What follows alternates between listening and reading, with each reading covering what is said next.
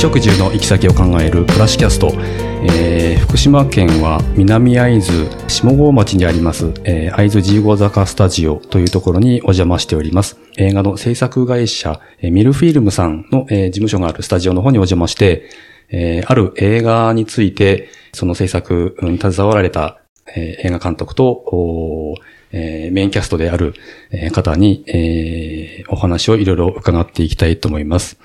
映画のタイトルがですね、えー、無限鉄道という映画で、えー、只見線を300日撮る男ということで、タイトルがついております。えー、ドキュメンタリー映画なんですけれども、えー、まずはですね、この映画の、えー、監督、えー、それから、メインキャストの、あの、まあ、写真家の方の来歴を私の方からご紹介させていただきたいと、えー、思います。えー、まずですね、えー、まあ、映画を撮られた映画監督、えー、アビコ・ワタルさんと、えー、ちょっと手元にあるパンフレットの来歴を、プロフィールをあの読ませていただきますが、えー、1982年放送番組に関わり、日本テレビ、えー、太古の森の物語、ギャラクシー賞、えー、選賞など多数、多数受賞と、えそれから1999年ドキュメンタリー映画の制作に入る。えー、それから東日本大震災以降に拠点を福島県に移し、えー、日の絵又歌舞伎ヤルベーヤを発表。えー、それから山形国際映画祭コミュニティシネマ賞生きてこそ、えー、合図の語り、えー、最後の伝承者、えー、海外でも上映、えー、大きな話題になったと。えー、そして、またぎを通して福島の現状を書いた春よ来い、えー、2015年、それから知事抹殺の真実、2016年で、えー、日本映画復興賞、奨励賞、えー、エコダ映画祭グランプリですとかね、えー、受賞2016年されまして、えー、日本映画復興奨励賞、それからエコダ映画祭グランプリ受賞しましたと。えー、そして、奇跡の小学校の物語、2019年では、えー、教育会で、えー、注目を浴び、全国で自主映画、上映会が続いていますと。え数々の功績をお持ちの映画監督、それから、えっ、ー、と、もう一方が、共同写真家の星健康さんということで、えー、福島県の金山町出身、えー、郷土写真家、えー、一度就職のために上京したものの、えー、両親の、えー、京丹の策略、うん、えー、学校映画参照って書いてありますけども、により奥会津で、えー、暮らすことになったと。えー、その傍ら、郷土写真家として、ふるさとの再生に全力を注ぐと。いうお二人、えー、ですね、えー、映画監督のアビコワタルさん、それから京都写真家の、えー、星慶久さん、えー、今日はお世話になります。よろしくお願いします。よろしくお願いします。はい。お二人にいろいろ今日その無限鉄道という映画について伺っていきたいんですけども、えっ、ー、と、早速ですが、アビコ監督と星さんの、えー、まあ、まずは出会いのあたりから伺っていきたいなと思うんですが、えー、まあ、どういった経緯でいつ頃そのアビコ監督は、あの、星健康さんの存在を知られたんでしょうか？そうです。あの、星健康さんが、えー、この只見線の、えー、再開通を、まあ、記録に残したいっていうことで、えー、お会いしたのが初めてだったんですけどね。はい、2018年の、えー、夏か秋ぐらいですかね。そうですね。はい。はいそれここから始まった、えー、作品作りですね。2018年から、えっ、ー、と、まあ、出会われても、あの、そのままもう制作と撮影に入っていったっていう。まあ、すぐにっていうわけじゃないですけど、あの、まあ、あの、そこからだんだんこう、まあ、取材をして、はいはい、どういう状況なのかなっていうことを、うん、まあ、僕が自身も、只見線に関してはあまり詳しくなくて、はいはい、まあ、その、2011年の大震災の後の、うん4ヶ月後ですか。はい。夏に豪雨災害で、その鉄橋が崩落したっていうことまでは、まあ、大体は、あの、知ってましたけど、はい。まあ、そこから、あの、その、鉄橋を直して、はい。全線開通までにするんだよっていうことをね、はい。えー、健康さんから聞いて、まあ、どうにかこういうことを記録しておかなきゃな、ということが、まあ、あったんですよね、この映画の作り。はいはい。その、今、安倍監督の方からもお話ありましたけども、2011年の、えー、震災の後、えー、7月にですね、えっ、ー、と、まあ、新潟、福島豪雨によって、まあ、たどみ線でいうところの、バンゲと小出間、113キロですか。まあ、普通になりまして、えー、その後復旧工事が進められているんですけども、まあ、現在は、あ橋梁が、あその豪雨で多数流されてしまった部分の会津川口駅から只見駅間の27.6キロの部分だけがまだ普通のままですということですね。すねはい、星さんの写真にもよくあの登場する大押集落ですか。あそこにあの親戚がいるもんですから、なんとなくその時の記憶もあって、まあ、当日、まあそのタビ側が一部、えっ、ー、と、結結界というか、溢れたところもあるんですよね。あそうですね。ですよね。はい。被害を受けましたね。そうですね。うん。当日の感じは、あの、記憶にあるんですけども、まあ、相当打撃があったわけですよね、その時に。そうですね。あの、星さんのお住まいの地域は、避難はされたりしたんですか？いや、私はね、あの、金山と三島の、あの、ちょうど間のところに、はい、はい、あの、住んでるんですけど、ええ、隼人温泉鶴根の、川向かいが私の集落で、そこ無限郷の私、はいはい、私が作ったとこなんですけど、うん、ええそこに住んでいて、直接、うん、あの、被害はなかったんですが、はい、あ直接被害とあの人家はなかったんだけど、うん。はいはい、あの渡し船をちょうど、うん、えー、私がやっぱ渡し船、えー、っていうのは、あの、三福という集落が、三福集落ね。はい、えー、300年間続いた集落があったんだけど、はい、えー、そこが、あの2000、あの、昭和39年、はい、東京オリンピックの年に、はい、土砂崩れが起きまして、裏山崩壊して、はいはい、集落があの、被害を受けて、はい、10件あった集落が全部なくなってしまったんですよ。はいはい。で、亡くなってしまって、今いる、あの、500メートルから下流のところに引っ越しをしたんですけど、はい、えー、そこで今、現在私は住んでいますが、うん、あの、その集落っていうのは、あの、渡し船というのを、はい、あの、やって、三福集落は行き止まりですから、はい、どこに行くにも船を使って、はい、今皆さんが持っているあの自家用車と一緒です。よ。えーえー、各うちに船があって、はい、自分で船を越えて行っていた、うん、そういう集落があったんだけど、はい、まあそれが、あの土砂崩れで亡くなってしまった。はい、それを50年ぶりに私復活させてたんですけど、はい、えー、それが、あの、復活されたのが2011年の、はい、あの、4月の春から始めたのね。うん、あの、はい、復活されて、いわゆる観光用として始めたら、それがその年の7月の末の豪雨水害もうすぐですよね。やられてしまった。ただ見線もやられたけど、無限鏡の私もやられたというような経過があって、はい、えー、そういう意味では非常に大きな被害を受けたし、うん、まあ私の場合は、あの、やはりあの、地域を活性化する、現金するには、はい、あの、ただ見線ただめ線の、この素晴らしいただめ線を世界中に紹介して発信して、世界中から来てもらう。はい。うん、まあ、その一環として無限鏡も始めたんだけど、はい。えー、世界中から来てもらうには、何だろうと考えたときに、やはり、えー、世界に誇れるこの絶景だろう。うん、このただめ線だろう。というような形で、うん、あの、ただめ線の、はい、あの、撮影っていうものを、私年間300日、はい、30年取り続けて発信をしてきたのね。30年間ですか？そうです。30年間。ただみさんだけを専門に。はい。私の場合は結局、写真が好きというよりも、はい。とにかく地域を活性化させるには、うん、あの、ただ目線の写真を、岡江津の風景を撮って、はい、それを発信することだろうと、そういう動機がもう明確にあったから。うん、はいはい。だから予想を撮ってもあんまり意味がないんで、うん、ただ目線だけを専門に撮ってきたと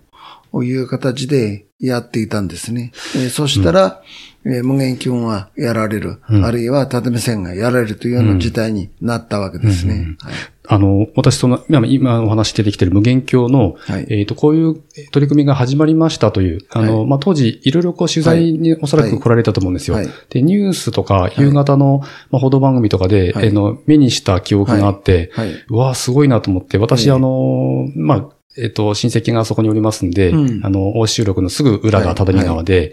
えー、まあ今減りましたけど、えー、渡し船がね、はい、あの、ね、あれは各家に一つずつ、一隻ずつあったのと、ね、集落に一つあったところもあるんですかね。あの、大きな、あの、集落全体でみんなで乗る船も。共有の。共有の船もありましたね、うん、私、あの、子供の頃、あの、まあお盆とか、はい、あ墓参りに行くたびに、うん、あそこの裏の船に乗せてもらって、父親に、えー、まあ、早釣りをしたりとか、うん、えー、まあ、あの、ある時勝手に、あの、どうしても一人で漕いでみたくて、うん、えー、乗って漕いだりして怒られた記憶なんかもあるんですけど、すごくやっぱりあそこの、まあ、畳の原風景というんですかね、うん、あそこの記憶が強烈に私の中にもあって、まあ、やっぱり今、こう、大人になってから、あの、まあ、私山登りが好きなんで、あの辺の蒲生岳とか、畳川も見に行ったりするんですけど、まあちょっとすごい風景だなっていうのがやっぱり大人になってから気づいて、うん。あの私船というのは、あの結局畳川の、柳津にも三島にも、金山にも各集落、あの、それぞれの集落でやっぱり頻繁に渡し船を使っていたんですよね。はい。はい、えー、川向かいの田んぼに働き、あの、働きに行くとか、うん、今みたいにやっぱり橋がなかなか整備されていなかったこともありますし、うん。はい、だから交通手段も限られていたんで、うん、みんな歩いていくか、船で行くか、はい、車もない時代ですからね。ですから各集落にあったんですけど、今現在はその渡し船は、もう全部なくなってしまってね。うん、で、それを私50年ばりに、まあ、復活させたと。させて、はい、観光として、はい、あのー、これを活用したいなと思って、はい、まあ始めたんだけど、うん、で、2011年の春に始めたら、結構やっぱりいろんな、あの、私の写真を見て、うんうん、あの、いろんなところでマスコミでも取り上げていただいて、はい、人もどんどん来るようになったら、まあ7月にやられてしまったと。はい、で、やられてしまったんだけど、それをまあ5年かけて、また復活して、はい、えー、再度挑戦したところ、はい、この、私無限無限鏡の私について、この無限鏡の私というのも実は、はい、あそこ無限鏡という名前は全くなかったのね。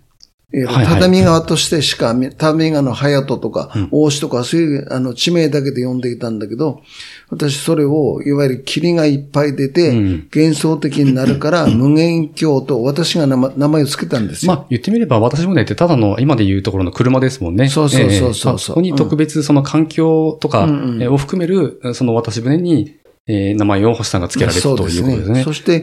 えー、PR をしたところ、はい、あのまあ、あの、あれですね、5年、だから5年だから2016、7年頃からかな、はい、人気、あの、始めたら、結構人気が火がついて、はい、あの、じゃらんの、ランキング、はい、あの、日本の、行ってみたいところランキングで、はい、あの、第8位になったりして、あと、昨年の12月に NHK のあの、衛星法 BS、クールジャパンっていうところが、はい、あの、12月に放送したんですけど、はい、コロナ後の日本どこに行きたいですかというのを、あの、アンケート調査をしたんですよ、はい、クールジャパンで。そしたら、あの、畳戦と無限鏡が、あの、日本の中の第2位にランクインしたという形で、はいはい、日本の人たちよりも、外国の人たちの方が、うんえー、人気があって、コロナ後の日本にはそこに行きたいということで、第2位をランクインしたという形で、うん、えー、非常に、あの、まあ私も驚いているような状況になってきて、これからの、うん、お只線無限鏡には、はい、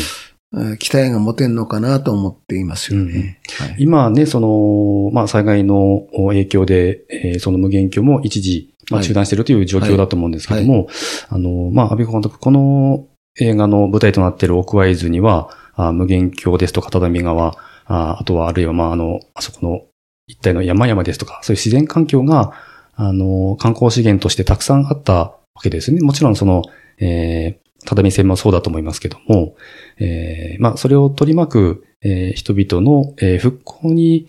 えー、向かう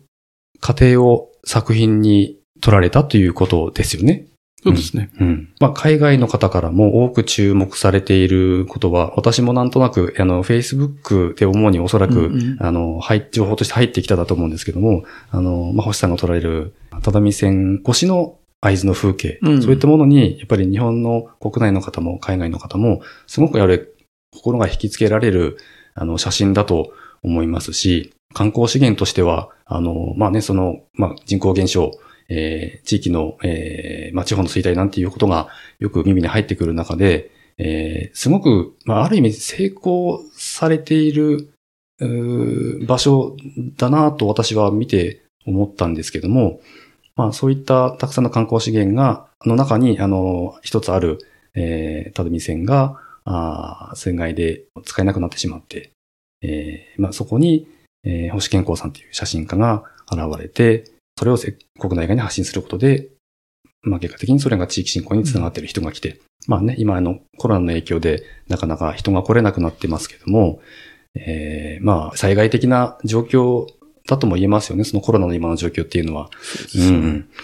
まああの、まあ今日は収録日は3月10日ですけれども、6日にあの、マンボウも解除されて、これから春に向けてどんどん人が動いていく時期だと思うんで、ね、あの、まあ、今その、星さんがよく毎日ですか、えー、年間300日取りに歩かれている写真スポットなんかもあの映画の中で封鎖されてる場所がありましたけども、ああいったところも徐々にあの解除されるようなことになるんでしょうね、おそらく。まあ今はあのですね、あのどこも、あの、規制はしてないですよね。あ、そうですか。もうあの、規制はしてないくて、もう自由に取れる感じにはなっています。ただ、あの、外国の人たちは日本に来れませんし、はい、で、やっぱり県外の人たちも、あの、自ら遠慮して、はい、えー、入ってこないというものはありますけど、はいはい、一応あの、取るのは誰でも自由に取れるような状況にはなってきましたね。ああ、そうですか。はい、なるほど、なるほど。うん。ありがとうございます。で、えっ、ー、と、まあ、映画のちょっとお話に、あの、入っていきたいと思うんですけれども、えー、まあ、今、あの、映画の概略はあ、お話の中でお伝えできてると思うんですけども。内容的なことをちょっと話しましょうか、うん、そうですね、監督の方からも。あの、うん、まあもうその、まあ美しい環境と、うん、まあそこに、えー、こう、可愛く、あの、走る只見線と。はい。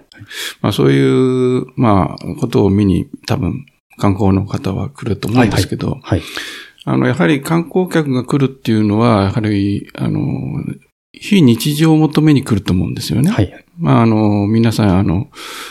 地方に住む方々だけじゃなくて、首都圏からも来ますんで、はい、もう多分に来ますんでね。うん、まあ、そういう首都圏に、あの、ない風景、そして、えー、その空気、はい、感だとか、あのもう見たこともないような景色を見に来たいっていう、うん、そういう人たちが多分、あの、岡津に、あの、押し寄せてくるんだと思います。はいはい、ただそれやはり美しい風景を見に来るんですけども、はい、その中にと、あの、あって、今の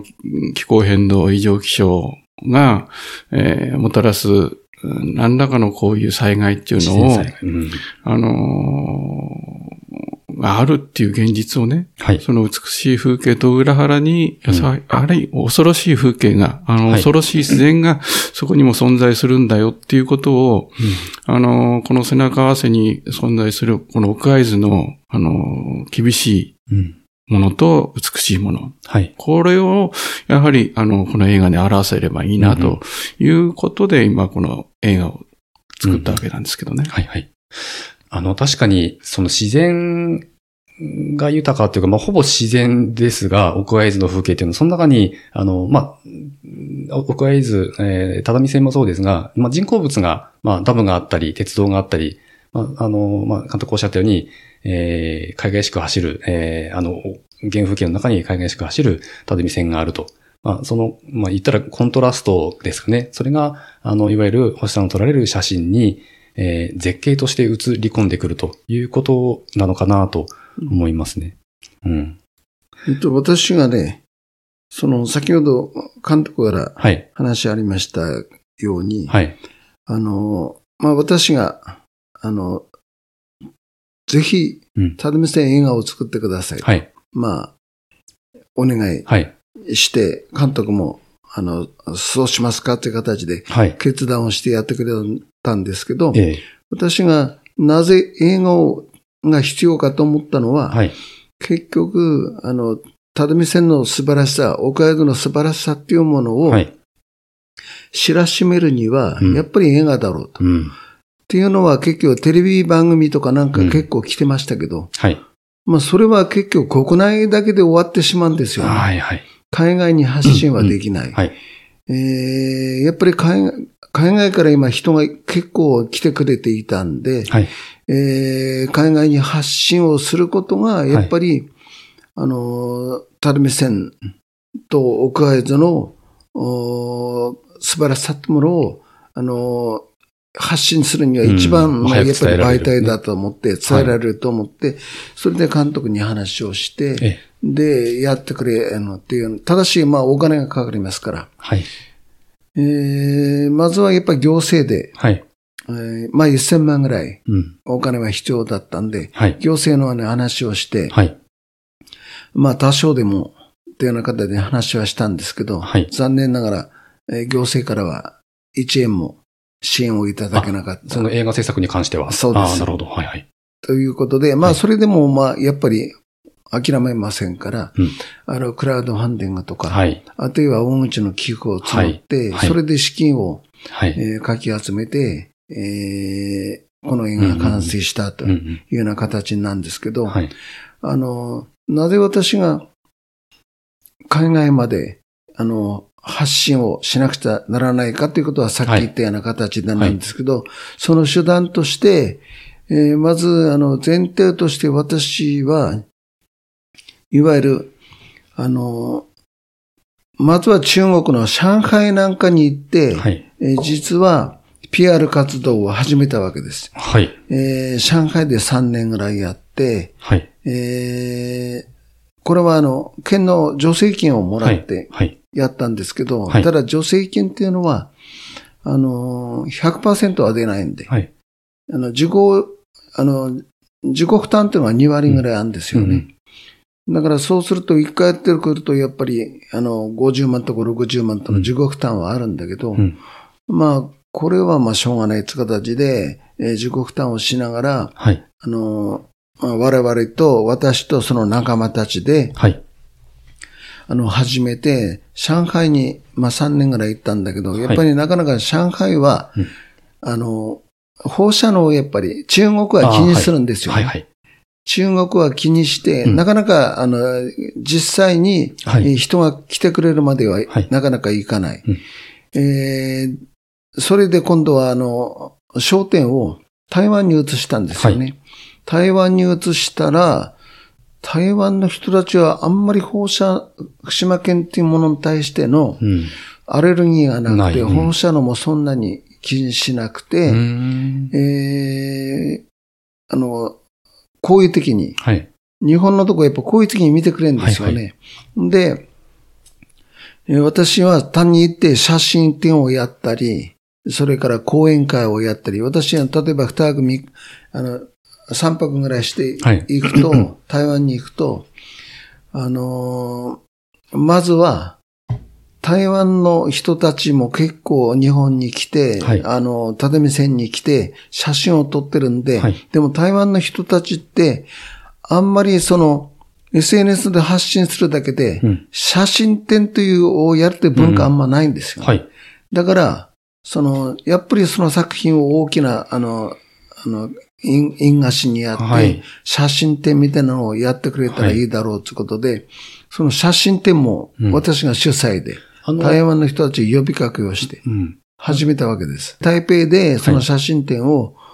毎年やったりする。そう、そうすると、そこに作品を出すために、日本に来て撮って、出すっていうような形で、非常にあの、やっぱ話題を読んでくれたのかな。だから、えー、そういったことをやったり、公演も毎晩こういろんなとこ場所を変えてやったりしてんですよ。ですから、ですから今度は、この映画を持って行ってコロナ後は、それもやりたいと考えてるんですけど、えそういったことを積み重ねてきたら、やっぱ2015年、16年頃から、はい。あの、台湾はももちろんですけど、うん、あの、特に東南アジアの人たちが、はい、多く日本に入ってきてくれるようになったんですよね。目立って。はい。えー、それで、えー、まあ日本、いっぱい人が入ってくるようになって、あの、それが、はい、地域の人たちを、その姿を見て、うん、みんな気がついたんですよ。当時は、あの、はい、まあ、それこそ、今コロナ直前までは、はい、あインバウンド需要っていうのがすごく高まってる時期だったと思うんですよね。はい。はい、うん。それはあの、まあ、えっ、ー、と、ちょっと離れた地域にある私でもよくわかってて、はい、ああ、あの、クワイズはすごい取り組みをしてるのは、うんうん、まあ、あの、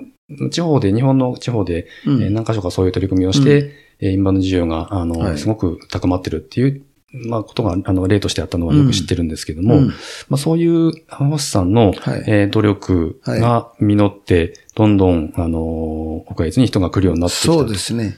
結局、あの、彼らは、うん、あの、単に日本に、あの、只見線に来て写真を撮るだけで、はい、彼らは、はい、今度はあの、広告塔になって発信してくれるんですよ、ねはい、SNS で。SNS で。はい、こういういい写真を撮りました。はい、無限鏡のこういう写真を撮りました。只見線のすごい写真を撮りました。はい、でも発信してくれるから、うん、あの、でもね、あの、ここで私いつも言うんですけど、はい、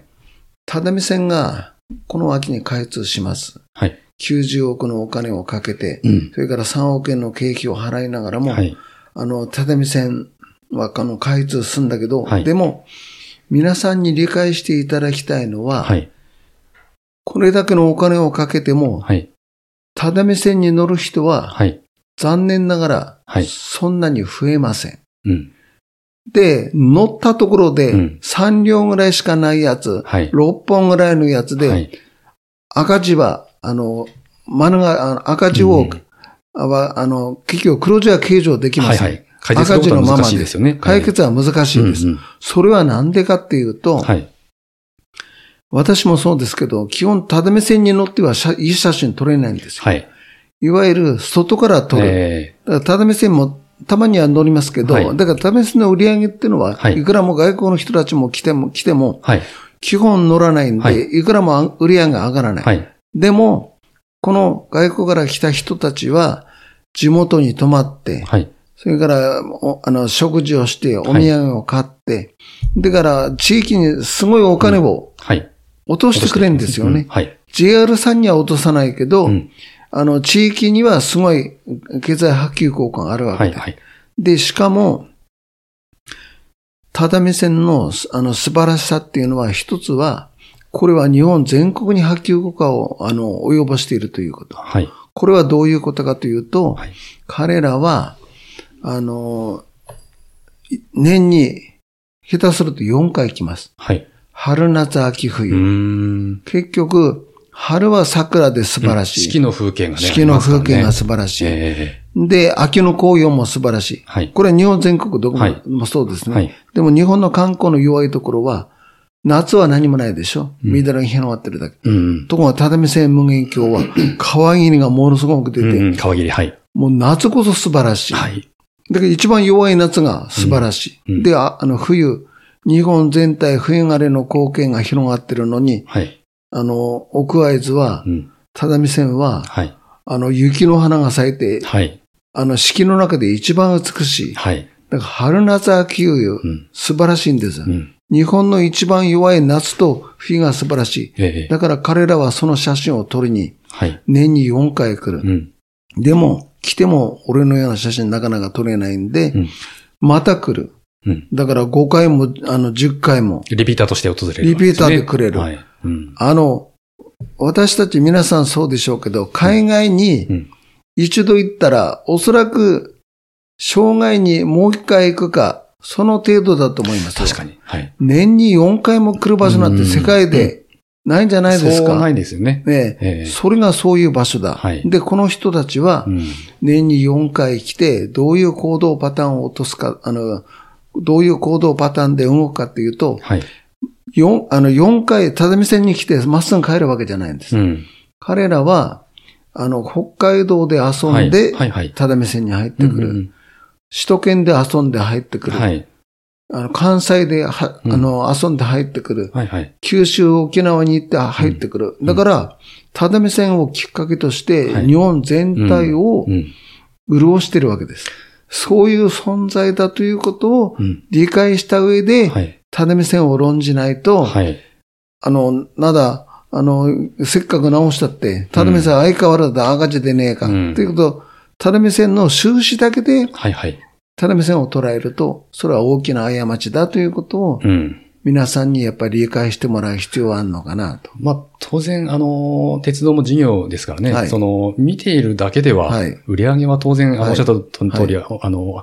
えー、上がらないだけで、まあ、空気を運ぶだけの電車では成り立たないわけですからね。まあ、そういうところも、あの、地域振興の一部として、はい、えー、なかなかこの、岡江津の、はい、課題の一つ、にずっと、まあこれからもなるのかなと思うんですけど、私もあの、山登りが好きなので、あの、蒲生だけですか、うん、あそこは駅がすぐ下にあって、うん、えー、そこまで駅に行って、えー、山登りしたこともあるんですけども、うん、やっぱり、乗らないと見えない風景って非常に多いですよね。あの、まあ、鉄道を、風景の中にある、あの、只見線を見るのもすごく、あの、うん、素敵だと思うんですけども、ね、やっぱり見てるだけでは、うん、あの、まあ、その風景の持続っていうのはなりませんからね。うん、うん、その、まあ、今、星さんからいろいろ伺った、ええー、まあ、その、ことなんですけども、アミコファンとこの、すごく、バイタリティのある方じゃないですか、星さん。えっと、映画の中でも活発にエネルギッシュに、えー、走り回って写真を撮ってる、えー、お姿が本編通して映されてるわけですけども、なかなかあの、ここまで、えー、地元の、まあ、信仰に熱くなれる、えー、方って出会われたのが2018年っていうふうに伺いましたけども、そこで、あのそこまでの、えー、星さんの取り組みが、まあ、できている中で、えー、監督が出会われて、あこの人を、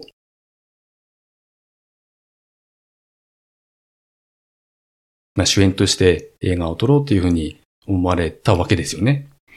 まあ、そのことに関しては、あの、最初はやはり、はい。試験コースさんとはそんなにお付き合いはなかったんで、はいはい。そこまでの行動力、うん、あの、そのいう動きっていうのは、ほとんど知らなかった。あ、それまでは、はい、はい、えー、あの、出会って、まあそういう映画の話を、はい、えー、まあ持ち上がって、うん、行動を共にすることによって、はい、だんだんそういうことが見えてきたんですけどね。ええー、なるほど。まあその積み重ねがこういう映画となってきた。はい、ただやっぱり、あの、星健康さんにとって、やっぱ特別なことではないと思います。はい。あの、自分のやりたいことを、はい、あの、今までずっとやってきたことを、うん、ただ繰り返しずっとやってきてるだけだと思います。はい。あの、まあ、何本か合図の映画も撮ってますけども、はい。まあ、そのリーダーとなる主人公の人たちはみんなそうなんですよ。あの、いや、何も特別なことを私はしてるわけじゃない。映画のためにこれをしてるわけじゃない。これはずっとやってきたライフワークっていうか、自分の、あの、行動姿勢なんで、あの、何も、あの、普通のことをしてるだけだ。で、私は、あの、旗で見てて、やはり客観的に見れる立場にあって、それがどういうことかっていうのはやっぱり映画になって初めてわかるわけですけども、やはり、あのー、こういうリーダーとなる人たちの行動力、うん、先ほどもおっしゃられたようにですね、はい、やっぱりすごくエネルギッシュに感じますよね。そうですね。やはりそういった、あの、まあ、非日常的なことっていう、はい、あの、波の人間とちょっと離れた、あの、かけ離れた、その行動力っていうのは、やっぱり、はい、あの、見る側にとっては、すごく刺激的で、うん、何かこう、活力になるというか、はいはい、あの、すごくこう、バイタリティ溢れる、うん、映画として見てくれるんじゃないかな。うん、それがまあ、あの、こういう映画になって、うん。えー、何かこう感じてくれるといいなと思ってますからね。なるほど。映画を、あの、ライフダークとされてるアビコ監督にも、あの、まあ、あの、同じく言えることなんでしょうけども、なんかこう一つのことに、えー、一生懸命取り組んでる方ってやっぱり情熱がありますから、その発せられる言葉からも、やっぱり、えー、それは伝わって取れますし、うん、ライフワークって、ね、あのー、まあ、星さんなんかもちょっと年間300日、えー、同じ風景、まあ同じ風景ではないでしょうけども、あの、ポイントはいくつかありますけども、えー、同じ題材を取り続けることって、えー、まあ、並大抵のことじゃないんですけども、まあ、あの、言い換えてみれば、ライフワークって日常でしかないので、まあ、顔を洗うのと同じく、もうそれが生活の中に染みついてるっていうことだと思うんですよね。でも、同じことをやり続けてるからこそ、あの、出来上がってるその時の情熱っていうのが人に伝わるのかなとは、うん、あの、思いますんで。うん。健康さんが、あの、今ずっとね、おっしゃられた通り、はいうん、まあ、ご本人の、あの、口からもそうやって、あの、うん、伝えられたと思いますけども、はい。はい、私の映画に関してはやはり、その、主人公、星健康と、その影になってね、はいはい、あの、只見線を支えている人たちがもっといっぱいいるんですよ。はいはいはい、まあ、そういう人たちの力なくして、やはり只見線の存続っていうのはありえなかったっていうのは、すごく感じてるんで、うんええ、まあ、あの、星健康さんの力はもう莫大にこう、でかいんですけども、はい、その影となる人たちにも、この映画を通してね、あの、注目していただければなと思ってますけどね。はいはいあの、まあ、おっしゃる通り、地元住民をはじめ多くと、あの、はじめとする多くの方々が、ね、あの、映画の中で、えー、登場されています。えー、行政の方、えー、まあ、役場の方、えー、JR の方、もうちょっとインタビューで出てきますかね。ねうん、えー、まあ、そういう方が、要するに、あのまあ、星さんの行動、あの、やってるライフワークに影響を受けて集まってきて、まあ、その真ん中に、えー、映画の中では星さんが旗振り役として存在するということだと思うんですけども、まあ、あの、そういう多くの人が、あの、その、動かされたからこそ、あの、まあ、冒頭に、おっさんがお話されてましたけども、えー、大きい企業が、あの、たくさん、まあ、投資を、えー、することで、あの、制作費になったというか、うん、あの、映画が撮られたということだとも思うんですけれども、エンドロールの中にね、えー、非常にたくさんの、うん、クラウドファンディングの、ねはい、えー、協賛された方ですとか、あの、名前が出てきたり、えー、地元企業の、えー、私の同業の大先輩ですけども、えー、若松の不動産会社の、えー、茂木さんのね、ね、名前も出てきましたけどね。そうそうそう。えー、やっぱり、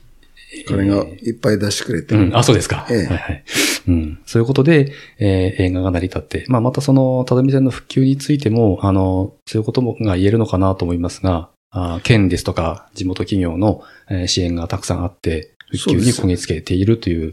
まあもちろんね、あの、私は人のきっかけであって、うんはい、やっぱり私だけでは何もできない私はまあ写真を撮るだけですから、うん、例えば海岸に行っていろんなことをやるにせよ、うん。はい、その段取りとかなんか私できないんで、全部私の周りの人たちが、もう支えてやってくれてるんですよ。あの、地域の人たちももちろんだけど、あの、やっぱり台湾とかなんかに強い、あの、山形県の、はい。安倍里美さんだとか、はい。ああいう人たちが、もう本当にボランティアで、はい。もう段取りを全部つけてくれて、そういう多くの人たちがね、えー、支えてくれてる。うん、あとは、うん、ため線の運行だとか、あの、ため線のいろんな、あの、雪月劣化だとか、はい、映画の中にいろいろイベントも出てきますから、はい、ああいうのはやっぱり地域のそういう人たちが支えて、グループが支えて、うんえー、やってるからできんですよね、うん、えー、で、こういったことを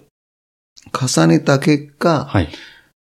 まあ、ただめ線というのは地域の人たちにも、実は、あの、ただめ線っていうのは、あの、震災に、あの、震災か、この豪雨水害によって、非常に悲惨な経験をして、大きな問題になったんですけど、はい、で、今もその影響が続いていて大変な状況になったんですけど、うんうん、これも、はい、でも考え方によっては、うん、あの悲惨なことがあったから、はい、ただみ線というものがクローズアップされたの、皆さんの中に。はい、行政も含めて。これがなかったら、もしかすると、ただみ線はひっそりとバス路線に変換されて、うんえー、人口減少の中でそれもなくなって消えていった。うん、そういうことになったんじゃないかと私は思う。うん、だから、あの、2011年の豪雨水害で大変なことにはなったが、はい。それがやっぱり、うん、えー、きっかけで、うん、えー、こういうような、あの、皆さんがただめせがもう一度みあの見直してみる、はい、考えてみるきっかけになったんじゃないかなと思うんですよね。うん、えー、そして、ただし、えー、田辺線が、あの、90億のお金、3億の、営業を高級的に払ってまで、やるかとな、あの、やるっていうことに、皆さんがすぐ合意したわけではないんですよ。はい、えー、結局、地元の人たちは、うんあの、ただめ線にはほぼ乗らないです。はい。だから地元の人たちの足として考えると、うん、そんなの俺はいらねえと。うん、こんな税金なんか使ってやんだったら、あの、もっと別なことに使ってくろという声が圧倒的に多かったの。うんうん、で、圧倒的に多かったんだけど、それを、あの、覆したのは、はい、結局、覆したっていうか、ただめ線は地域の宝物だと誰も思っていなかったわけ。まあ、短すぎたっていうのもありますね。そう、あの風景は、うん、もう300、日常的に日曜3時に毎日見ている風景だから、うん、それがいかに価値があるということは皆さん、はい、あの、気がついていなかったの。で、それを気がつかせてくれたのが、はい、その2015、6年頃から始まった、はい、あの、特に東南アジア、特に台湾の人たちの、あの、行動、結局彼らが、あの、SNS なんかで見て、それを発信したいということで、はい、自分も発信したいということで、どんどん岡江津に入ってくれた。うん、タメ線に入ってくれた。はい、で、あある、その年を境に、はい、2015、6年を境に、はい、国道、県道を、ゾロゾロゾロゾロ歩く人たちが、出てきたわけ。はいはいうん、あの、日本人っていうのは、いわゆる年寄りばっかりだし、車社会だから、はい、国道、県道を歩く人たちなんてもう皆無、ゼロだったわけ。まあ車で移動しますからね、そう、車で移動する日本人は。えー、それが、えー、あの、あの、東南アジアの人たちは、インバウンドの人たちは、車持ってこないんで、うん、歩くしかないんですよ。うん、だから、金山町、はい、あるいは柳津町、あるいは三島町のビューポイントに向けて、はい、国道、県道を歩いてる人たちがぞろぞろ列をなして歩いてる。はい、その姿を見て、はい、皆さんびっくりしたわけ。うん、地元の人たちも、なんだべこの人たちは、なんだとってこんな歩ってんだべ。うん、そしたらなんかただ目線だと。うん。ただ目線の写真撮りに、わざから外国から来んのかよ。うん、そんなにここは素晴らしいとこだったのかよってことを、えー、その姿を見て、はい、気がついたわけ。はいはい。なんだ、そう、そういうとこだったのか、ここは。うん、そんな外国からしかも、あの、何回も来んだと、って形で、それを姿を見て気づかせてくれたのが、うん、いわゆるインバウンドの人たちのその行動だったんです。うん、それを見て皆さん気がついた。で、その気がついた結果、住民の人たちは、うん、まあ、今だからあんまりただ目線なんか、あの、そんなお金かけて復旧してなんて文句言う人たちの声っていうのは、ほぼなくなってきたし、で、なおかつ、あの、地元の景色、はい、地元のこの只見線無限橋が地域の宝だということに、はい、あの、気がつかせてくれた、気がついてくれた、うん、その気がついてくれたエピソードが実はあって、はい、あの、いわゆる、あの、1月15日に、はいあの、祭の神っての日本どこでも結構いろんなところでやりますよね。はいはい、岡江津もやります。火を焚いて。火を焚いて。はい。祭の神という行事。はい、でもこれって、うん、観光に役立てようとし、うん、は、ほぼどこもしなかったんですよね。はい。岡江津もそうです。うん、いわゆる観光に、この祭の神、日常日頃やってるやつを役立てようという考えは全くなかったんだけど、それを私がね、えー、柳津の一応町というところに、はい、あの、区長さんに電話をして、はい、えー、もう5年くらい前かな、はい、あの、実は1月15日の、祭の神の火をつけのをちょっと時間をずらしてくれねえかと。はい。えー、6時、6時頃列車通過するんですよ。はい、そうすると6時、あの、点火だと、うんやっぱりちょっと間に合わないんで、ちょっと早めに、6あの5時45分、15分ぐらいに集まっていただいて、火をつけてくれないかと。はい、そうすると、あの、火がパーッと燃え上がった頃、列車が通過して、はい、素晴らしい写真が撮れるし、うん、その写真を撮るために、いろんな、あの、撮り鉄の人たちも集まるし、うん、列車に乗ってる人たちも喜ぶことになるから、はい、やってくれということをお願いしたら、それをやってくれたんですよ。はい、で、これが、あの、通常ありえない時間なんですよ。うん。5時40、1月15日の5時45分は、はい。集まってもらうのに一番難しい時間なの。映画の中でも、あの、そのシーンが出てました。映画が出てましたでしょ、はい、結局、NHK が大相撲放送をして、はい、大相撲の横綱大関が集まる時間ですから、はい、あの、一番見なくちゃならない時間ですよ。まあ、地元の方は家から出ないっていう時間帯、ね、そう、絶対出ないという時間帯。うん。はいはい、で、これを、やってくれるってことはよっぽどのことですよ。はい、まあ、あそこ50件うちがあるんだけど、1件でも反対者がいるとダメですけど、はい、まあ、ただ目線のためだったら、んで、協力すんなねべと。ええ。ー、まあ、ただ目線はオラホの宝物だから、みんなで協力すんべやと。う。ん。いうことで、やってくれたから、これが実現できてるわけで、まあ、ただみ線は地域の宝だということを、うん、あの、認識した一つの証ですよね。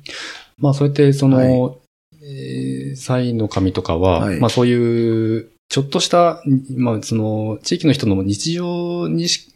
ある、そう、えー、ちょっとしたお祭りとか風景。を、えー、他の角度から見ることで、はい、まあそれもあの観光資源になると、なるなる。さんは思って、はい。はい、それを写真に収めて、そうそう。それがあの SNS で拡散されてってっていうことですよね。そうです。うん。はい、その地域振興って、えー、まあこれおそらく、えー、映画撮影されてる期間、えー、まあ安倍子監督ね、うん、その、密着されて、その風景ですとか一緒に見られてると思うんですけども、えー、まあ、衰退していく、まあ、あの、まあ、地域の、あの、問題いろいろありますけれども、えー、まあ、解決の糸口というか、もしかしたらヒントになるのかもしれないなと、うん、この作品の、あの、まあ、テーマの一つでもあると思うんですけれども、まあ、どうやって人が減っていって衰退していく、えー、地方の、えー、文化を守っていくかというところを、あの、本当にそのまま切り取ったような、うん、あの作品だなと思ってるんですけども。これはやっぱりね、あの、地域の宝探しですよ。宝探し、これはもう全国のね、自治体でもうどんだけ欲しいかっていう、あの、うん、今、大きなテーマですね。うん、あの、地域がやっぱり衰退し、衰退していく。うん、で、高齢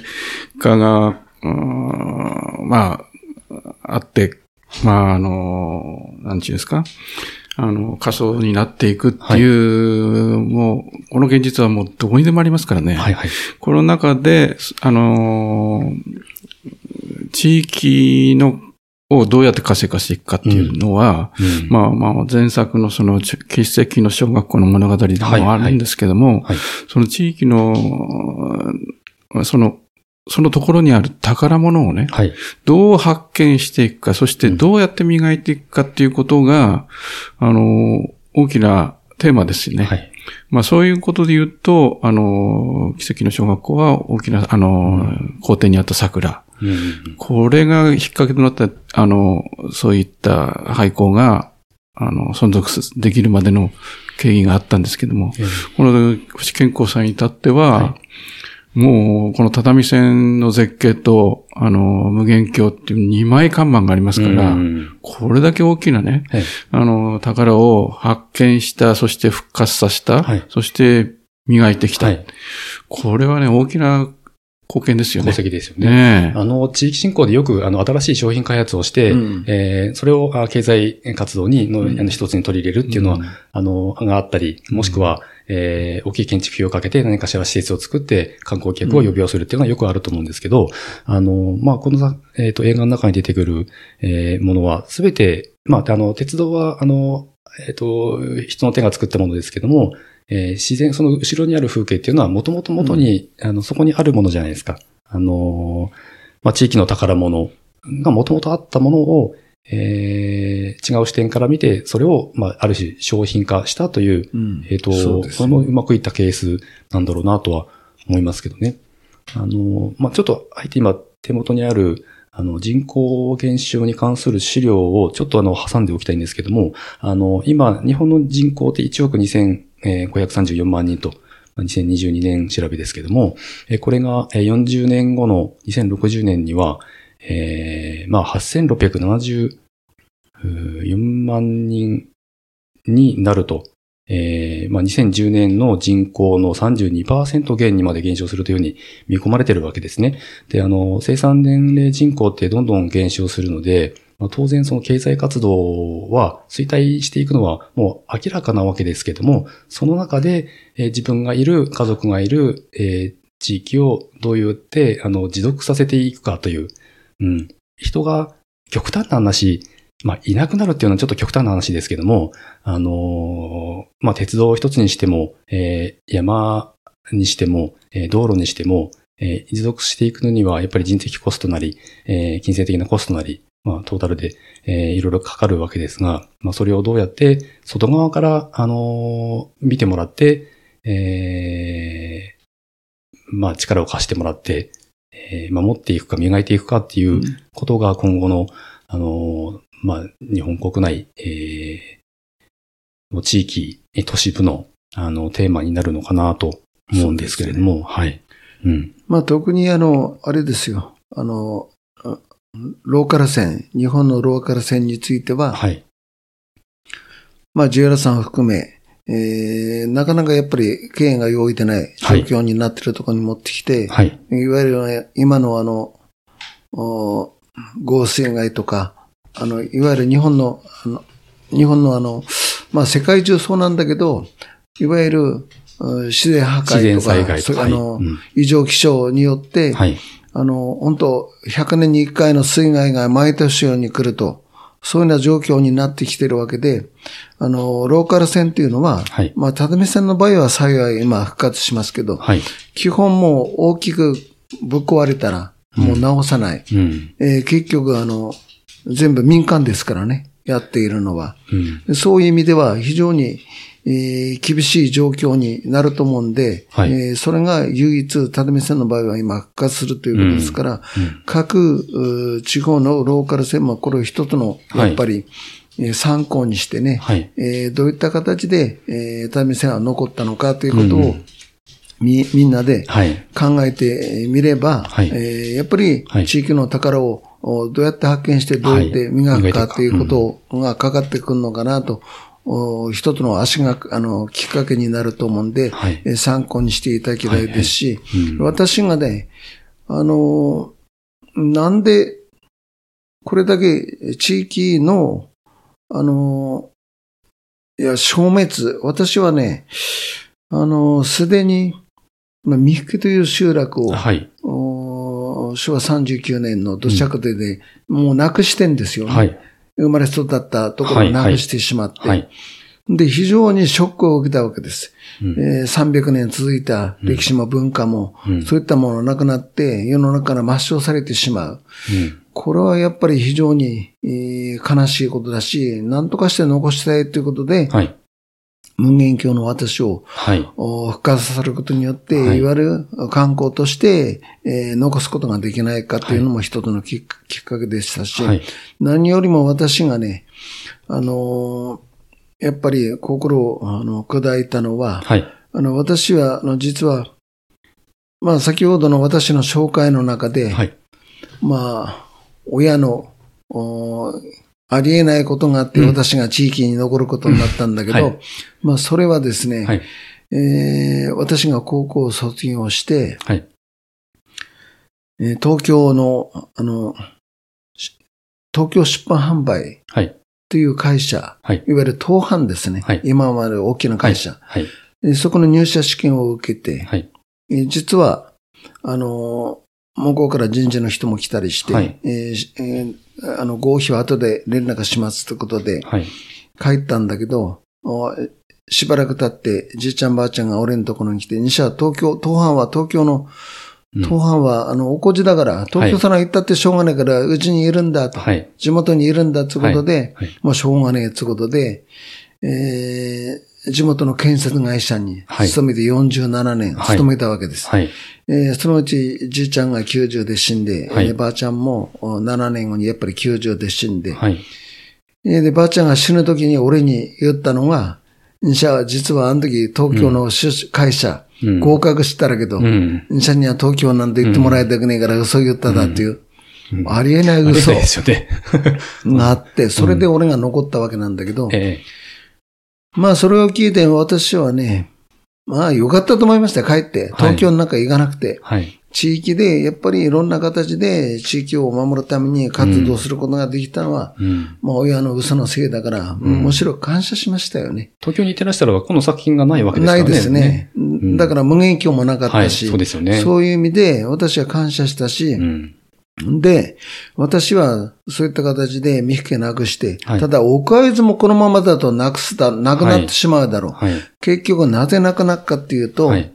いわゆる私、建設業にいたから、わかんだけど、建設業、あの、むあの、岡会津地方っていうのは農業、林業で飯を食って、はい、えー、そのうち何で飯食ったかっていうと、はい、それも農業、林業も食えなくなって、はい、結局、公共事業なんですよ。はい、いわゆる公共事業で、えー、岡会津は飯を食うことができた。はい、ただそれも、いわゆる小泉改革の頃から、はい、あの、いわゆる公共事業が減らされてきたし、はいうんうん、で、何よりも、あの、アビコ監督の、はい、知事抹殺、はい、いわゆる佐藤義作知事が、はい逮捕、あの、いわゆる収賄金額0円で逮捕されて、はい。はい、まあ、原子力行政に厳しかったから、うん。はい、いわゆる政府だとか、いわゆる、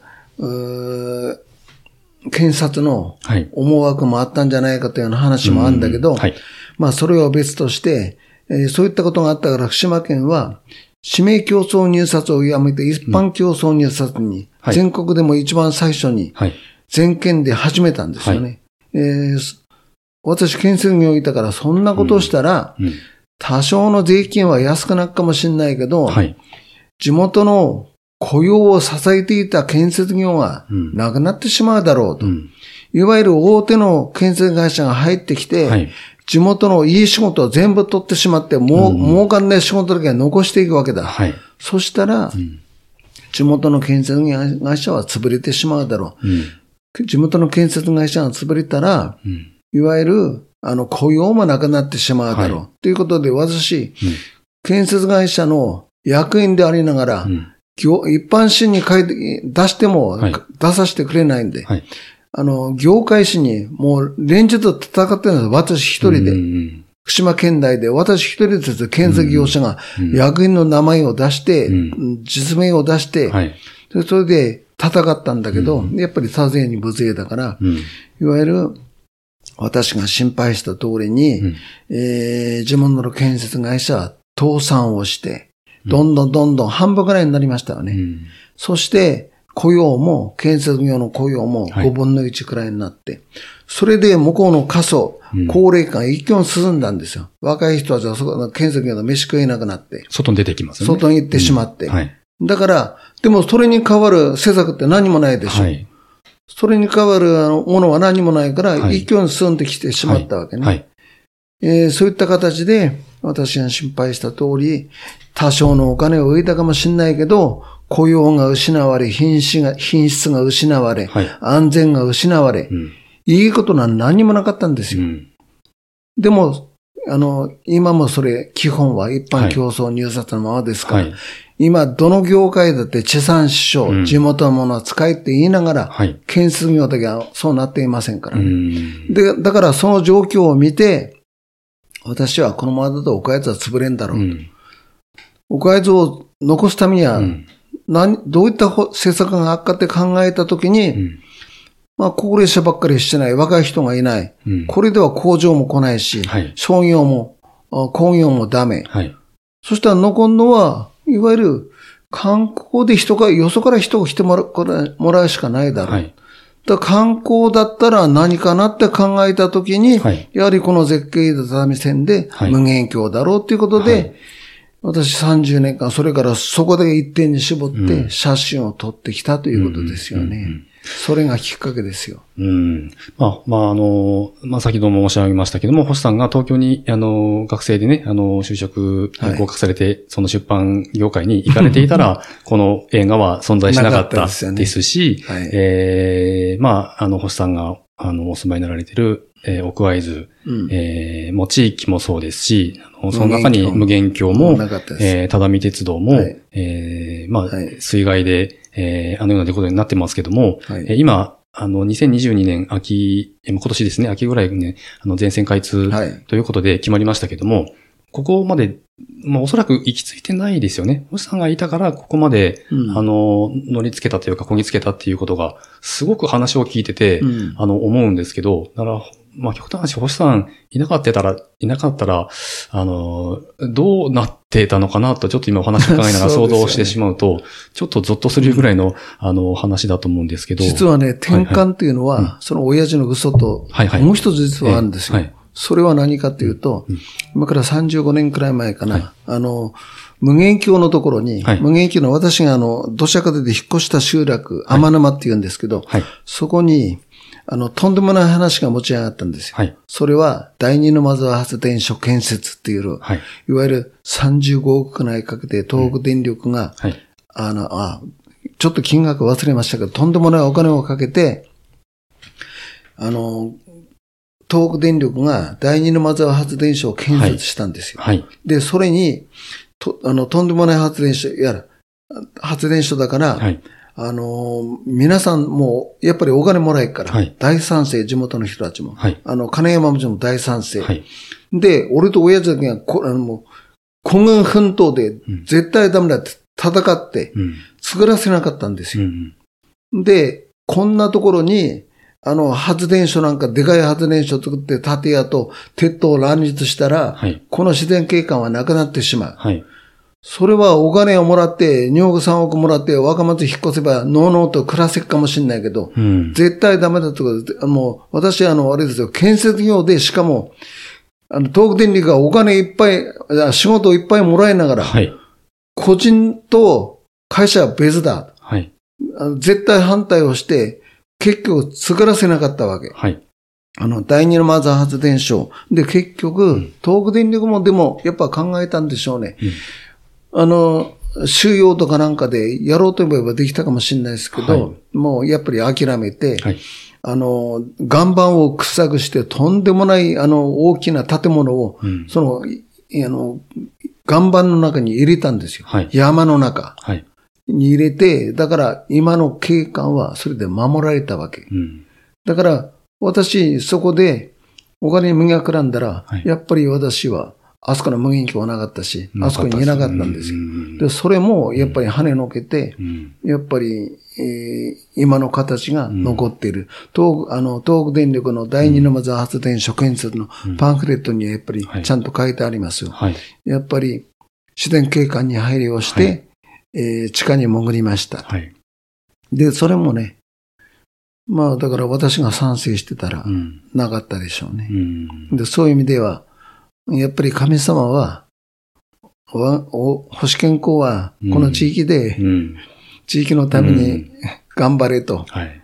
えー、あの、仕組みづけたんじゃないですか？役割を与えたんでしょうね。そうですよね。そうだと私は思います、ね、いや、本当にそう思います。えー、あの、まあ、ホさんのお話聞いてると、もう、端々に郷土愛を感じざるを得ないんですけど、うん。うん、やっぱり、まあ、強いそういう思いを持っている人が、え一人いて、もしくは複数いて、うん、そういう人たちが集まって、あの、集まることで大きな力になって地域振興っていうのはやっぱり進んでいくのかなと思いますけれども、はい、はい。え、ありがとうございます。えっと、まあ、星さんにとっては、えー、まあ、鉄道写真、えー、を含む会津の郷土の風景を、えー、写して、それを発信することで、はい、まあ今はね、やっぱり SNS がありますので、はい。はい、えー、それも大きな、あのー、まあ、えー、ただみ線復旧への、えー、一つの要因になったと、あの、いい意味で、あの、うん、思いますし、やっぱり続けていくってすごく大事なことだなと思います。うん、あの、社会活動、まあ、その、なんですかね、地域の衰退とか、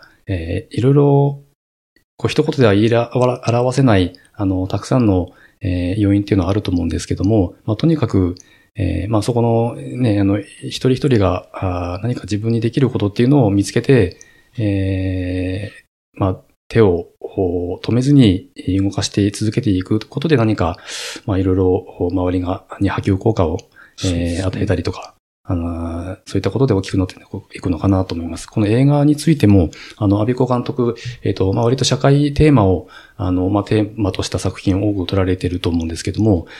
特にそういうことをテーマとして、えっ、ー、と、選ばれている理由というか、根本の部分のお話とかなんかあのあたり伺いたいなと思うんですけども。はい。あのー、今ドキュメンタリー映画作ってますけども、はい、もともとは東京で、まあ、そういう映像の仕事をやってましたけど、はい、その2011年の震災期に、はい、まあ、福島に、えー、移住してですね、はい、あの、こちらに、えー、映画の拠点を持ってきて、はい、えー、やってるっていうのは、やはり福島がこれだけの大きなダメージを受けたことに対して、やはり私ができることは、はいあの、逆に綺麗な、美しい福島を撮ってあげようと。はい。撮りたいなと。うんうん、まあそれはやっぱり、あの、瓦礫でね、瓦礫から這い上がる姿を、うん、メディアはずっと撮ってきたと思うんですけども、はい、私はそれは反対で、うん、その美しい、これだけの、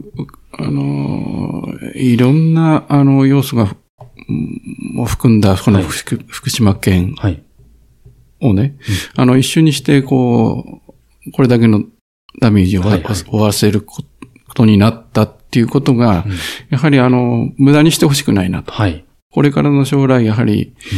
まあ、今の今、戦争してて、うん、えー、あのー、原発に攻撃したりしてますけども、それがどういうことになるかっていうことは、やっぱり福島をね、はい、あのー、目の当たりにしたことはすごく新しい事実だと思います。はい、そういうことをやはりもっと、発信していかなければいけない。うん、そして、それが、あまあ、この日本が持ってる意味だと思いますし、はい、今の今にとってやっぱり、そのもっと、あの、何か知ってほしいなっていうことは感じています。うん、だまあ、それも含めてやっぱり、私は、あの、美しい福島をとって、うん、逆に、この福島が、あの、世界から注目を浴びてるうちにね、うん、私はこの、うん、福島のあの素晴らしさっていうのを改めてあの、感じてほしいし、認識してほしい。あの、それがやはり、あの、未来につながるんであれば、はい、あのそれはこの映画で何か表していきたいな。はい、特にこの無限鉄道に関しては、その美しい福島ということで言えば、すごくこう、如実に表せた作品になったんじゃないかなと思います。それをやはり今この秋にね、はい、えー、只見線が全線開通しますんで、はい、私はすごく楽しみにしてます。はいはい、それを機に、この映画で何かこう、効果的な、はい、何かこう、全国、そして世界の人たちに発信できるものが、うん、できればいいなと思ってますけどね。はいうん。まあ、開通して、まあ、先ほどもお話ししましたけども、えっ、ー、と、只見線の中から見れる風景と、えー、外からからじゃないと見れない風景と、それからもうこの映画を見ないと見えない風景っていうのも当然たくさんあると思います。あの、空撮されてるね、シーンもたくさんあって、もう本当にあの、色のコントラストが、あの、本当に、ため息が出るぐらい美しい風景だなと思いながら、あの、見てたんですけども、やっぱり、あの、役割の話で言うと、あの、まあ、星さんのように、アビコ監督は、まあ、それを映像として、えー、映像作品として残すということが、あの、まあ、使命というかね、あの、そういうことなのかなと、えー、そうですね。ね。あの、健康さんの絶景はもう写真でね、はい、もうふんだんに見ていることでしょうから、はい。えー、あの、それとやっぱり私のその映画としてね、はい、捉えたその、あの、まあ、空からの俯瞰の風景だとか、ええ、いろんな動画としてね、はい、あの、新たな、あの、福島、そして、まあ、只見線の新たな景色をみんなに見てもらいたい。はい、まあ、発見してもらいたいなというのが、あの、この映画の実感ですよね。奥会津、結構、地元、まあ、福島県内でも、あの、好きでこう写真を撮る方とかね、あの、それこそ、星さんの、えー、鉄道写真、えー、只見線の風景を見て、えー、撮りに行く方もすごく多いと思うんですよ。あの、今では、えー、スポットもね、しっかり管理されて、それこそ、コロナ以前はインバウンド考えからも人が来るような場所がたくさんありますから、スポットが。えそういうことをあの発信されてる、えー、まあ、わけなんですけども。うん、なるほど、ありがとうございます。えっ、ー、と、それではですね、あの、まあ、この映画に関する情報として、えー、上映期間とかですね、あの、まあ、どこでこの、えー、霧幻鉄道えー、ただみ線を300日撮る男という作品が見れるのかというですね、ちょっとあの、インフォメーション的なお話を、えー、安孫子監督に伺いたいと思うんですが、今後、あの、私、まあ、この間、あの、お二人にお声掛けさせていただいたのが、えー、福島フォーラムで、えっ、ー、と、最初、舞台挨拶があったのは、えー、封切りというか、公開の初日だったでしょうかね。そうですね。はい。あの、もともとはもう少し、あの、コロナ以前に、えー、公開ができる準備がされていたもう1年前にあの、できましたんで、うんうんうん、まあ公開は本当1年前の、はい、あの2021年ですか？2021年、はい。あ、去年です。はい。ええー、1年前だったんですけども、うん、まあコロナの影響で1年伸びたと。はい。で、やっとできたということで、うん、大喜びで今、えー、あの、公開を迎えてるんですけども。えー、今後その福島県内をはじめ県内外とかでも、えー、上映会ですとか、えー、される予定っていうのはある程度決まっていると思うんですが、はい。えー、具体的にその辺の、えー、ご案内とか、あのまあ、ホームページをですね、あの、このポッドキャストをアップロードするときに、えー、ミルフィルムさん、えー、の、えー、ホームページを URL を貼っていきたいと思うんですが、はい、まあ、あの、ざっくりとでも結構なんですが、どういった計画でそうですね。あの、3月で、この、福島、あの、先行公開、はい、ロードショーっていうのを、はい、えー、やりました、はい。これはやっぱりご当地ということでね、はい、あの、皆さん、あの、活発に、こう、来ていただいたんですけども、やはりこれからやっぱり県外に行くわけなんですけども、4月1日から2週間の予定で栃木県のオーラムナス塩原、はい。えー、そして、えー、夏、えー、6月か7月ぐらいからは、はいえー、東京を皮切りに全国で、うん、えー、公開という手はずに、えー、今、準備中です。はい。あのー、詳しくは、そのミルフィルムの自主上、はい、あの、上映情報の方に。はい、ホームページので。ええー、載ってますんで、はい。あの、その都度決ま、決まり次第、えー、そういうアップしていきたいな、はい、していきたいなと思ってますけど。あと、他にですね、あの、い、ろんな自治体、そして、うん、団体等でですね、はい、この映画取り上げたい、で見てみたい、みんなで上映をしたいっていうことの声も上がってます。はい、特に福島県の中では、やっぱり、あの、積極的に各自治体で上映もしていきたいし、うん、あと、もう地方でもいろんなところから、あの、誘いの、あの、問い合わせが、まあ、今、殺到してます。はい。えー、特にあの、あの、劇場上映が終わって、次が自主上映会ということで、はい、えー、その、あの、問い合わせもしていただければ、この、この映画、どこでも上映ができるようにしますんで、はい、えー、皆さんお問い合わせいただければなと思ってます。はい。その辺の、あの、まあ、自分の地域で、えー、上映会開きたいんだけどっていう方に対するアナウンスも、はい、あの、ミルフィルムさんのホームページに掲載されてたと思いますので、はい、えー、まあ、あの、ご興味ある方はぜひお問い合わせしてみてはいかがかなと思いますが、はい、あの、まあ、ちょっと、あえてお聞きするんですけども、まあ、これは、えー、例えば、えー、映画館とか、えー、その地域の公民館とかそういう施設で上映されることが今メインになってると思うんですけども、今後、えー、まあ、DVD ですとか、そういったもので配、えー、配給とか販売されるようになったり、もしくは、えー、まあ、動画配信が、あの、映画が見れる、ネットフリックスですとか、アマゾンプライムですとか、そういったもので、えー、見れる日が来る可能性もあったりするんでしょうか？それまだないんでしょうか、ね、将来的には、はい、あの、見れるようにはしたいと思いますけど、はい、当面劇場上映、はい、まあそうですね、まずはね。はい、あの、自主上映会として、あの、開催していき、で、まあ、健康さんと、まあ、監督なりね、行って、その皆さんに映画以外のこともお話しして、そういう交流を深めたいし、もうこの映画のもたらす、こう、なんか、あの、なんか効果っていうものをね、はいはい、あの、まあそういう、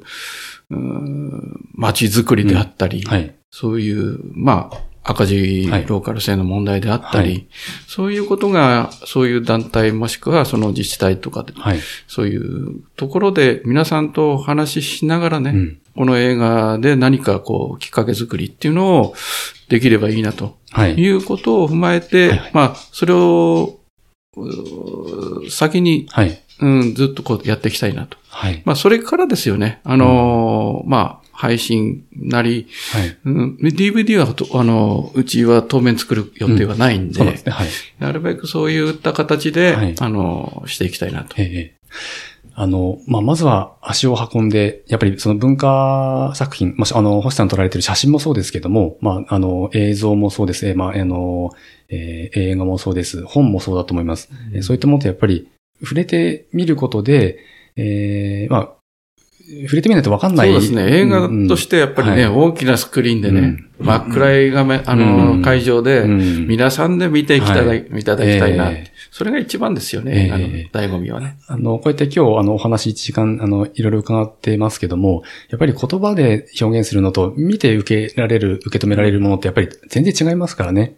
あの、足を運んで私も映画館で映画見るのが好きなので、あんまりパソコン上で映画見るので好きじゃなくて、なので、あの、見たい映画は、あの、県内外問わず、足を運んで、あの、見るようにしてるんですけども、やっぱり、その、まあ、移動が制限されてる今、あの、ご時世ですが、まあ、だんだんそういうのも、あの、解除されて、元の状況に戻る、あの、と思うんですけれども。特にあの、これ、福島県から離れたらね、はい、只見線を知ってる人たちは、はい、ほとんど、いなくなってくるんですよ。まあ、そういう中で、この只見線の存在、そしてね、あのこの絶景の綺麗さだとかっていうのを、はい。はいやはりね、あの、多くの人に知ってほしい。それが、この映画の役目も持ってますし、はい、まあ、この気候変動、そして異常気象の中でね、はい、あの、復活を遂げるっていうこと自体も、うん、これは奇跡に近いことですから、はい、あの、ぜひね、それも皆さんに広めていきたいなと思ってますよね。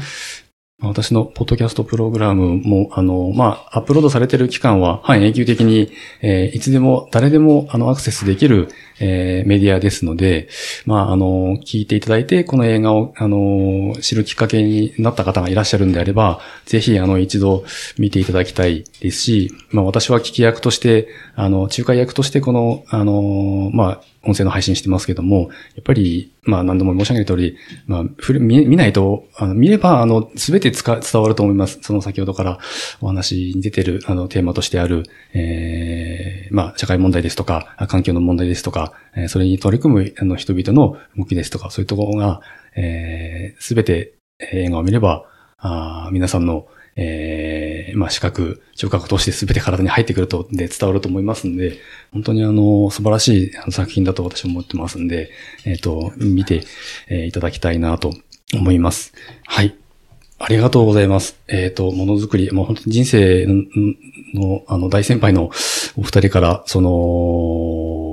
まあ、情熱に関するお話をたくさん、あの、伺えて、私もこのポッドキャストを、まあ、続けて、まだ1年ぐらいですけども、なんかこう続けていくためのいろいろヒントがたくさん伺えたなというふうにも思っております。えー、ありがとうございます。えっ、ー、と、今日のポッドキャストプログラム、えー、クラスキャスト、えー、今日のテーマは、ドキュメンタリー映画、えー、無限鉄道、ただみ線を300日撮る男という作品を、えー、撮られました映画監督の、えー、アビコ渡さん、それから、えー、そこの映画に登場する、えー、郷土写真家、星健康さんのお二人に、えー、いろいろと映画についてお話を伺いました。ぜひ、あの、皆さん、えー、これをお聞きいただいた皆さん、えー、その時、えー、上映見れる環境というのは違いと思いますけれども、何かしら今インターネットで調べられると思いますんで、ぜひ、あの、何かの方法でアクセスして、この作品に触れていただきたいなと思います。えー、今日は、えー、アビコ監督、星さん、ありがとうございました。ありがとうございました。ありがとうございました。